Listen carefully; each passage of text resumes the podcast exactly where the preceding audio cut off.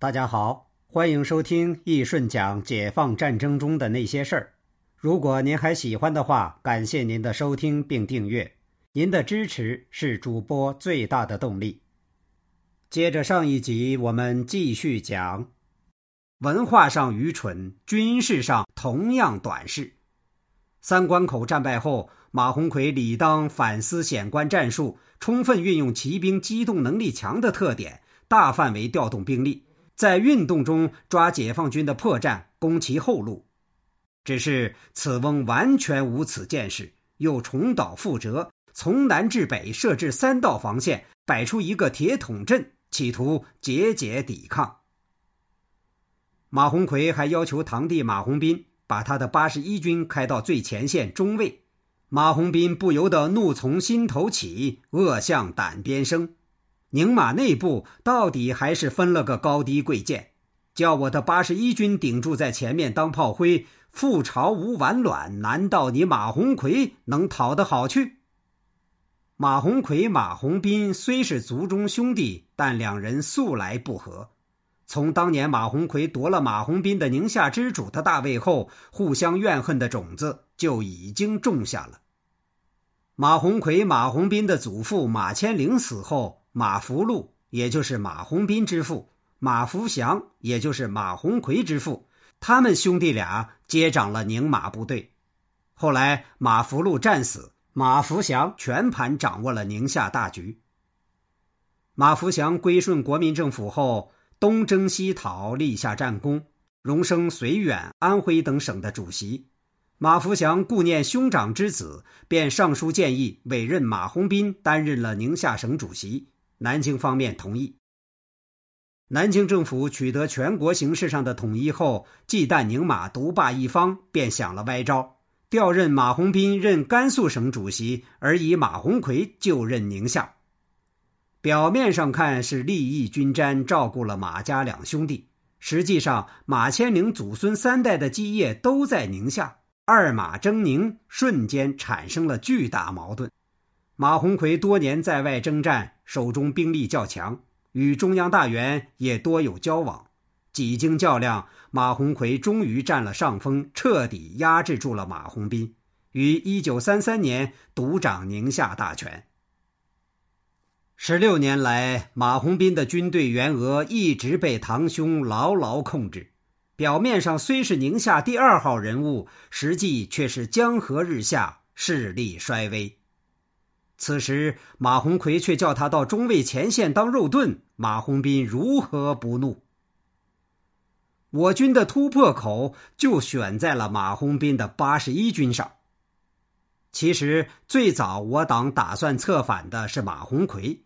马鸿逵相比青马马步芳，还算是稍微有点天良。当年与刘志丹有过一段交情。国共第一次合作时，刘志丹曾在马鸿逵部队中当政治部主任。后来蒋介石发动反革命政变清党，马鸿逵对刘志丹网开一面，还赠送路费送刘志丹出境。马鸿逵在编制序列上和傅作义还有了一层若有若无的隶属关系。北平和平解放后，马鸿逵也一度产生了思想松动。想效法傅作义接受和平改编，我党迅速抓住机会，由韩练成将军出面与马鸿逵联络。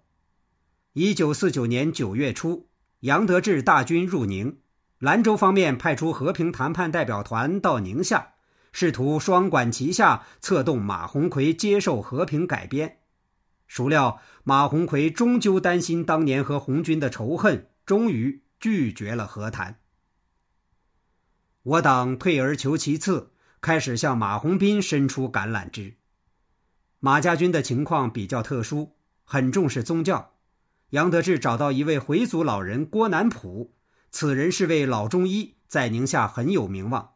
杨得志、李志民亲自到郭的家中拜望。据杨得志上将回忆，郭老已年过古稀，常穿一件银灰色长衫，戴一顶雪白的回民小帽。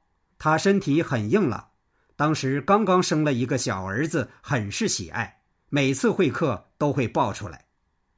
杨得志、李志民恳请他出山与马洪斌会谈劝降，老人满口应承，不顾衰朽之年，跑到银川面见马洪斌。马洪斌较之其堂兄马洪奎，思想上开明很多。抗战时曾与八路军有过接触，赞成中共提出的抗日民族统一战线，释放了在押的我党地下人员。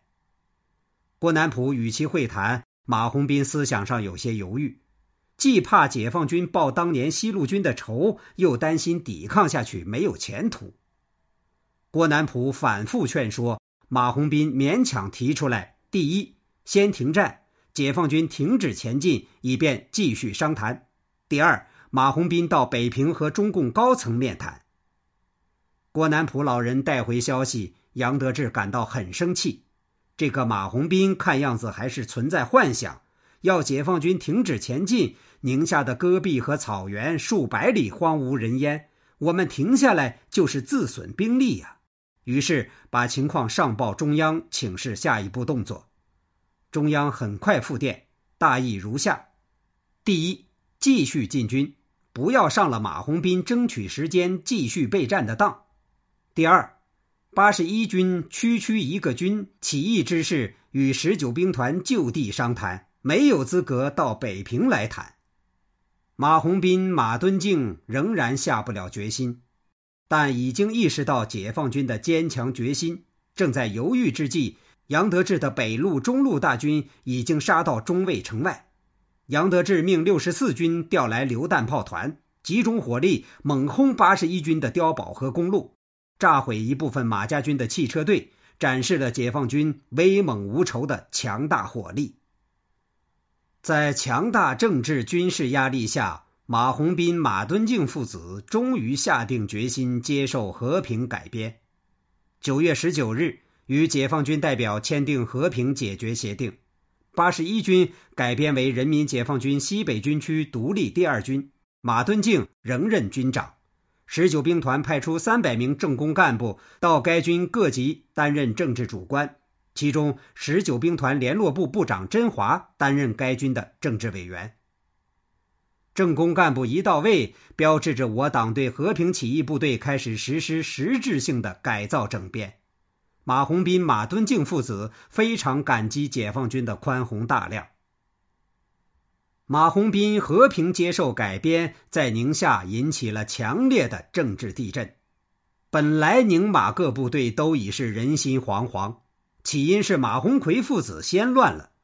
马鸿逵刚刚高调宣布要和解放军打到底，结果转身就借口行政院长阎锡山召唤，要坐飞机到重庆去。说是商量公务，其实就是逃跑。马鸿逵自知打不过解放军，早已把家产细软运到了台湾。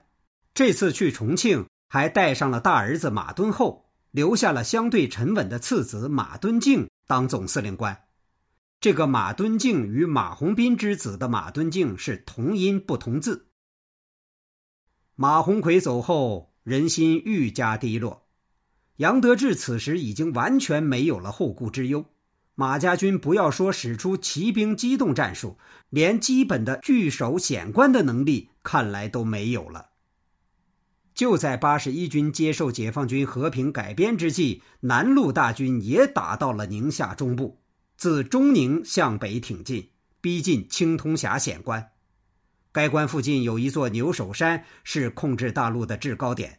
六十四军幺九幺师迅速发起了进攻，只用了一个晚上就拿下了牛首山。此战马家军据险而守，以逸待劳，占尽天时地利。然而部队组织的毫无章法，在牛首山的兵力不多，工事构筑也极为简单，可以说几乎是拱手让出了这个险要的据点。马鸿逵向来喜好保存实力。总打滑头仗，让别人顶到前面打硬仗。虽说保存了实力，但换来的结果是中下级军官战术素养极差，攻也攻不动，守也守不好。好，这一集我们就先讲到这里，下一集我们接着讲。